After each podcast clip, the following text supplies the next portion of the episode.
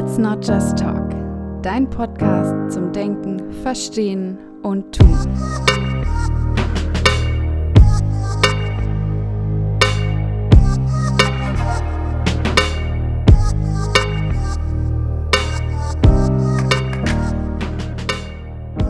Hallo und herzlich willkommen zu einer neuen Podcast-Folge des Podcastes Let's Not Just Talk. Schön, dass ihr auch heute wieder dabei seid zu einer Folge, in der es um ein Thema gehen soll, auf das ich gestoßen bin durch einen Text, den ich gelesen habe. Und zwar war das ein Text von dem Herrn Schröer, der, ich zitiere, geschrieben hat, Soziale Arbeit heute ist interkulturell oder nicht professionell. Ich habe mich sehr lange an diesem Satz aufgehalten, denn ich finde, es ist ein sehr, sehr starker Satz, eine sehr starke Aussage, denn er unterstellt ja quasi, soziale Arbeit ist entweder interkulturell oder aber sie ist nicht professionell. Das heißt, alles, was im Rahmen sozialer Arbeit passiert, sollte unter dem Aspekt des Interkulturellen passieren. Nun habe ich diesen Satz gelesen und für mich haben sich einige Fragen aufgetan. Zum einen, was bedeutet überhaupt interkulturell? Was ist interkulturelle Kompetenz? Von diesem Begriff spricht er in dem Text noch des Öfteren und auch was bedeutet Kultursensibilität. Ich dachte mir für die heutige Folge, dass ich eben genau diese beiden Begriffe erst einmal definieren möchte, also gerne mit euch schauen möchte, was bedeutet denn überhaupt interkulturelle Kompetenz, was ist Kultursensibilität, wie lassen sich diese Begriffe eben auch mit Leben und Inhalt füllen? Und zum anderen aber auch, wie kann ich es denn dann erreichen, beispielsweise innerhalb meiner Einrichtung, interkulturell zu sein oder kultursensibel zu arbeiten. Da gibt es ein Verfahren, sag ich mal, um dann so als dritten Aspekt nochmal zu schauen, was bedeutet das denn eigentlich für uns Sozialarbeiter und Sozialarbeiterinnen, aber auch in unserem Alltag, also Privatleben. Wie wirkt sich das aus, wenn wir uns vornehmen, kultursensibel zu arbeiten, aber auch kultursensibel zu sein, beispielsweise im Alltag? Also ich denke, wir haben ein relativ straffes Programm für heute. Von daher möchte ich direkt einsteigen mit den beiden Definitionen des Begriffes der interkulturellen Kompetenz und des Begriffes der Kultursensibilität. Ich habe die beiden Definitionen von einer Internetseite kultursensiblepflege.de die sich eben genau mit diesem Thema auseinandersetzen im pflegerischen Kontext. Ich finde die Definition aber dahingehend gelungen, dass sie eben sehr allgemein formuliert sind und eben nicht nur auf den Tätigkeitsbereich Pflege zutreffen. Von daher finde ich sie auch hier sehr passend. Kommen wir also zur interkulturellen Kompetenz. Interkulturelle Kompetenz ist das Vermögen, mit Menschen aus unterschiedlichsten kulturellen Zusammenhängen so interagieren zu können, dass sich alle Beteiligten menschlich akzeptiert fühlen und das Resultat der Begegnung beidseitig positiv bewertet wird. Dabei geht es in der Definition eben nicht nur darum, den Umgang mit Migranten und Migrantinnen zu erwähnen, sondern auch auf den Umgang mit den diversen Prägungen innerhalb des eigenen Kulturkreises einzugehen. Interkulturelle Kompetenz bedeutet also, dass ich in der Lage bin, mit Menschen aus den verschiedensten kulturellen Zusammenhängen zu interagieren und dass alle Beteiligten dieser Interaktion nach der Begegnung eben sagen, ey, das war cool, wir fanden das schön, das hat Spaß gemacht, eben eine positive Bewertung der Situation haben. Ich finde diese Definition so unfassbar gelungen, da nämlich hier die Gleichwertigkeit aller Menschen sehr in den Vordergrund rückt, indem man eben sagt, die Bewertung ist von beiden Seiten positiv zu machen. Das heißt, ich habe nicht den Fokus darauf, beispielsweise, naja, man könnte sagen, okay, beide Seiten haben das irgendwie so mehr oder weniger überlebt und man ist sich, sag ich mal, nicht an den Kragen gegangen, sondern es geht tatsächlich darum zu sagen, okay, wir haben uns getroffen, wir haben uns unterhalten, wir haben uns verstanden und im Nachhinein bewerten wir das Ganze positiv und zwar beidseitig. Und das eben nicht nur im Umgang mit Menschen, die vielleicht in ganz anderen kulturellen Zusammenhängen leben, sondern auch innerhalb der eigenen kulturellen Prägung, eben da die Unterschiede festzustellen oder zu sehen, okay, es gibt auch hier innerhalb meines Kulturkreises, sage ich mal, schon Unterschiede. Und die nehme ich wahr, aber trotzdem interagiere ich mit den Menschen und finde Wege, dass die Interaktion so verläuft, dass beide danach sagen, ey, das war eine coole Sache. Also das so als kurzen Input zum Thema interkulturelle Kompetenz. Kommen wir nun zu dem Begriff der Kultursensibilität. Das ist ein Vermögen, sich im Umgang mit Menschen aus anderen Kulturen in Wahrnehmung, Denken, Verhalten und Kommunikation feinfühlig auf diese einstellen zu können.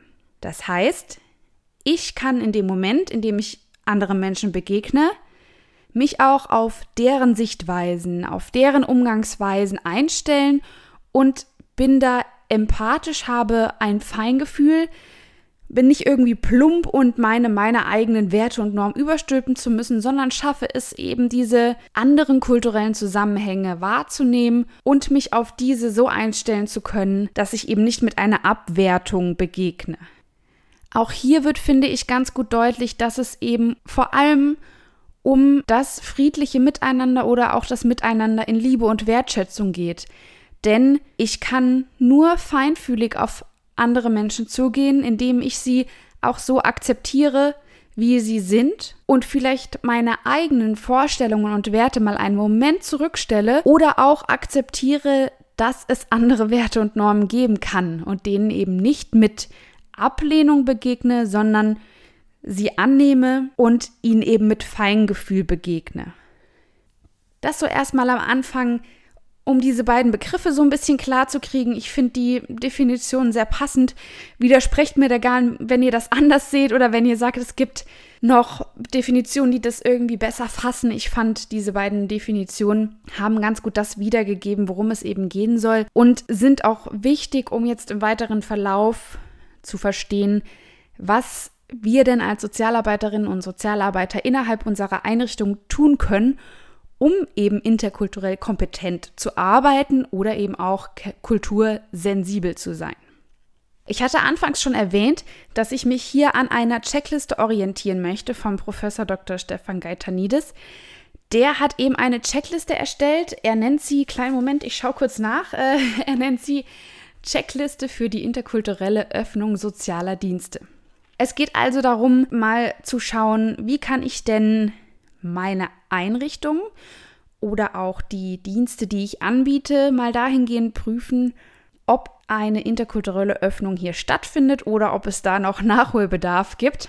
Ich habe hier mir jetzt mal von diesen 13, die er beschrieben hat oder als Checkliste hat, die man so mit Sicherheit auch online findet, 10 rausgenommen, die ich persönlich für sehr wichtig erachte und gerne im Rahmen des Podcasts jetzt einfach mal vorstellen möchte, weil es, glaube ich, immer sinnvoll ist, solchen Dingen auch mal mit sowas wie einer Checkliste zu begegnen, auch wenn das natürlich nicht alles sein sollte, einfach nur ein paar Punkte abzuhaken, aber man hat zumindest schon mal eine Orientierung, in welche Richtung es gehen kann. Denn der Begriff interkulturell arbeiten oder interkulturelle Öffnung kann auch erstmal nur eine Floskel sein, die irgendwo steht, aber tatsächlich im praktischen Arbeiten man erstmal schauen muss, okay, was bedeutet es denn überhaupt für die Praxis? Schauen wir uns das also mal an. Ich gehe einfach mal die Fragen, die ich mir jetzt eben aus diesen 13 rausgesucht habe, mal durch und beschreibe kurz, worum es geht.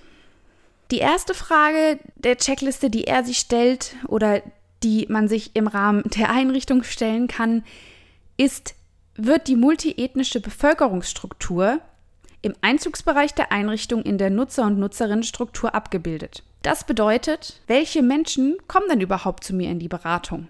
Habe ich beispielsweise ein Angebot, was eigentlich für alle Menschen offen sein soll. Also ist es beispielsweise eine Lebensberatung jetzt unabhängig von Alter oder Thema, mit dem die Menschen kommen, beobachte ich da, dass aber trotzdem 90 Prozent Jugendliche sind, beispielsweise. Es soll dann im nächsten Schritt darum gehen, wenn ich merke, okay, ich habe Menschen, die zu mir kommen, die mich aufsuchen, die mich um Unterstützung beten, aber warum sind es denn nicht bezogen auf das Einzugsgebiet auch die Menschen, die beispielsweise Migranten oder Migrantinnen sind? Das heißt, ich als Einrichtung stelle mir dann die Frage, woran liegt das? Das können ganz verschiedene Sachen sein. Manche Dinge sind so plausibel, dass man sie im ersten Moment überhaupt nicht wahrnimmt oder gar nicht dran denkt. Zum Beispiel geht es da meines Erachtens um sowas wie, wie gestalte ich meine Flyer? Sind die in einer gut verständlichen Sprache gestaltet? Sind die so gestaltet, dass es nur Menschen lesen können, die Deutsch als Muttersprache beispielsweise beherrschen? Habe ich gegebenenfalls eine Internetseite, die ich auch in anderen Sprachen abrufen kann? Habe ich Infomaterial in anderen Sprachen? Das sind alles Dinge, die, glaube ich, mit relativ wenig Aufwand verbunden sind, eben Flyer beispielsweise in anderen Sprachen zu drucken und auszulegen und man damit aber denke ich, auch schon viel erreichen kann. Zum einen, dass Menschen eben einfach es auch lesen können, weil es in einer anderen Sprache ist. Und zum anderen kann ich mich dann aber auch fragen, wo verteile ich denn meine Flyer? Mache ich das in Schulen? Sind das öffentliche Plätze? Gibt es Stadtteile, die ich vielleicht gar nicht abgedeckt habe? Also da auch schauen, was sind vielleicht Örtlichkeiten, an denen ich noch besser präsent sein könnte mit dem, was ich tue, um eben auch noch mehr Menschen erreichen zu können. Die zweite Frage, die in dieser Checkliste auftaucht, ist die Frage danach, ob es Mitarbeiterinnen und Mitarbeiter gibt, die eben selbst einen Migrationshintergrund haben und die andere Sprachen als Muttersprache haben. Das heißt, es geht auch hier darum zu schauen, wie kann ich es vielleicht schaffen, auch innerhalb meines Teams diese Interkulturalität schon herzustellen, um dadurch eben auch die Ressourcen zu haben, beispielsweise eine Beratung in einer anderen Sprache machen zu können. Das heißt, Klienten und Klientinnen müssen für die Beratung nicht Deutsch sprechen können, sondern sie können auch in ihrer Muttersprache beraten werden. Wichtig ist hierfür eine nächste Frage, die auch im Rahmen dieser Checkliste auftaucht, und zwar die Frage, ob Mitarbeiterinnen und Mitarbeiter Fortbildungen oder Fachtagungen zur interkulturellen Öffnung haben und an diesen teilnehmen. Das ist ein besonders wichtiger Punkt, denn man kann nicht einfach davon ausgehen, wenn ich ein Team habe, wo Menschen aus verschiedenen kulturellen Zusammenhängen zusammenarbeiten, dass dann auch innerhalb des Teams schnell Konsens gefunden wird oder dass man sich gut versteht, dass immer Friede, Freude, Eierkuchen ist. Das gilt natürlich für alle Teams. Das möchte ich gar nicht so festlegen auf diese Interkulturalität sondern es geht darum, das Team eben auch so zu supporten, dass es diese Arbeit auch leisten kann. Das heißt, eine nächste Frage wäre auch zu schauen, wie werden denn diese Aspekte der Interkulturalität im Team überhaupt besprochen? Werden sie überhaupt angesprochen? Und wird auch sowas wie Antidiskriminierung, wie verhalten wir uns gegenüber Menschen angesprochen? Was ist unser persönliches Statement dahinter? Da kommen wir gleich zur nächsten Frage, die ich auch sehr, sehr, sehr wichtig finde. Ist die interkulturelle bzw. antidiskriminierende Ausrichtung im Leitbild und in der Konzeption der Einrichtung erkennbar? Das heißt, schon im Leitbild einer Einrichtung kann ich mich ganz klar gegen Diskriminierung für ein menschliches Miteinander, für Gleichwertigkeit menschlichen Lebens aussprechen. Und wenn ich das schon im Leitbild verankere, bedeutet das, dass ich auf der Ebene der Ausrichtung der Einrichtung schon mein Statement zu dieser Thematik abgegeben habe und es dann eben auch in der Konzeption, also in dem, wie arbeiten wir überhaupt, natürlich auch wieder aufgreife, wenn es im Leitbild quasi als Grundvoraussetzung schon gegeben ist und tatsächlich auch formuliert wird. Hier ist ein nächster Aspekt, dass man eben diese Aspekte, die im Leitbild und in der Konzeption auftauchen, auch in der Öffentlichkeitsarbeit präsent macht. Also nicht nur innerhalb der Einrichtung dieses Leitbild vertritt, sondern dies auch nach außen zeigt und ebenso die eigenen Standpunkte auch nach außen hin vertritt. Kommen wir zum Schluss noch zu einem letzten Punkt, der meines Erachtens auch eine sehr, sehr hohe Wichtigkeit hat, wenn wir uns damit befassen, wie kultursensibel arbeitet denn unsere Einrichtung. Das ist die Frage danach, ob es Kontakte bzw. Kooperationsbeziehungen mit Migranten und Migrantinnen Selbstorganisationen gibt. Das heißt, es geht darum, zum Beispiel Vereine, Initiativen oder auch religiöse Gemeinschaften mit einzubinden. Also wenn Klienten und Klientinnen zu uns kommen, die beispielsweise sagen, ich finde hier in der Region kein Ort, an dem ich meine Religion so leben kann, wie ich sie gerne leben möchte. Dann geht es nicht darum, den oder diejenige zu überzeugen, vielleicht mehr von der Kultur aufzunehmen, in der der Mensch jetzt lebt, sondern es geht darum zu schauen, wo kann ich denn Räume schaffen, wo dieser Mensch sich eben wohlfühlt und auch mit diesem Anteil wohlfühlen kann und einbringen kann. Also Netzwerkarbeit auch auf dieser Ebene zu sagen, welche Organisation kenne ich oder zu welchen Organisationen kann ich Kontakte knüpfen. Das sind zuerst mal, glaube ich, die wichtigsten Fragen und Aspekte, jetzt eben so hergeleitet von dieser Checkliste, wo man im Rahmen der eigenen Einrichtung mal gucken kann, wie läuft es denn gerade überhaupt. Man kann dadurch auch erstmal so eine Ist-Zustand-Analyse machen und dann eben überlegen, wie kann ich denn die einzelnen Sachen vielleicht verbessern und umsetzen. Und es gibt ja auch immer noch die Möglichkeit, die Menschen direkt zu fragen. Also Klienten und Klientinnen, die beispielsweise schon zu mir gefunden haben, zu fragen, wie sind sie auf die Einrichtung aufmerksam geworden? Vielleicht war es nur durch Gespräche mit einer Freundin. Das heißt, sie hat noch nie einen Flyer oder ein Plakat von äh, der Einrichtung gesehen. Oder aber die Person sagt, ach, da und da liegen die Flyer aus und das fand ich dann super, weil da komme ich eh mal vorbei.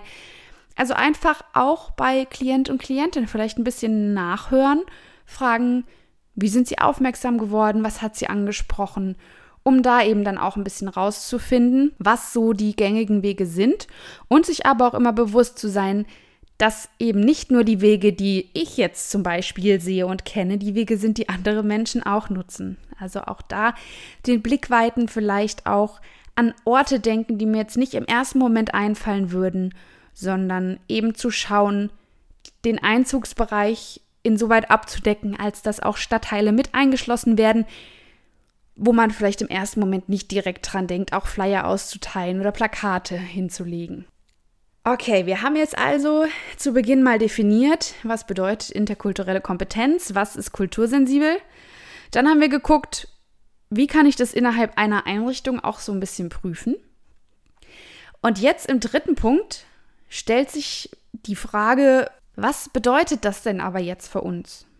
Was bedeutet das für uns als Sozialarbeiterin, als Sozialarbeiter und aber auch für uns als Menschen als Privatpersonen diese beiden Begriffe umzusetzen, sowohl in der Arbeit als auch im Alltag.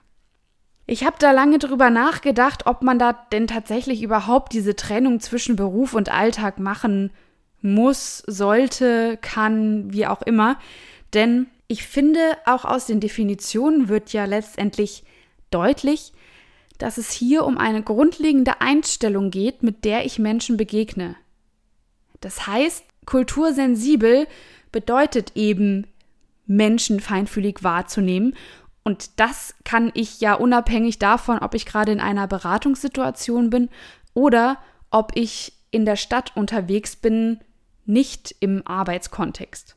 Genauso kann ich Begegnungen bewerten, wie es im Rahmen der interkulturellen Kompetenz eben gesagt wird, dass es darum geht, in Kontakt zu treten und mein Gegenüber so zu akzeptieren, dass nach der Begegnung für beide ein positives Gefühl entsteht.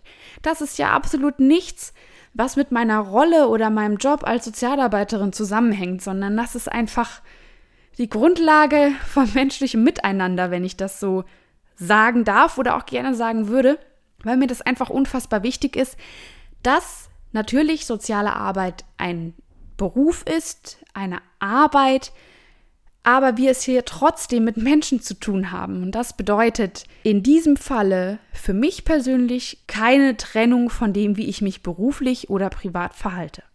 Wenn wir jetzt mal schauen, wie es im sozialarbeiterischen Kontext aussieht und warum es wichtig ist, da kultursensibel zu arbeiten, fallen mir direkt so drei Stichpunkte ein, bei denen es für mich vor allem wichtig ist, die Kultursensibilität auf jeden Fall mit zu beachten und mit reinzunehmen.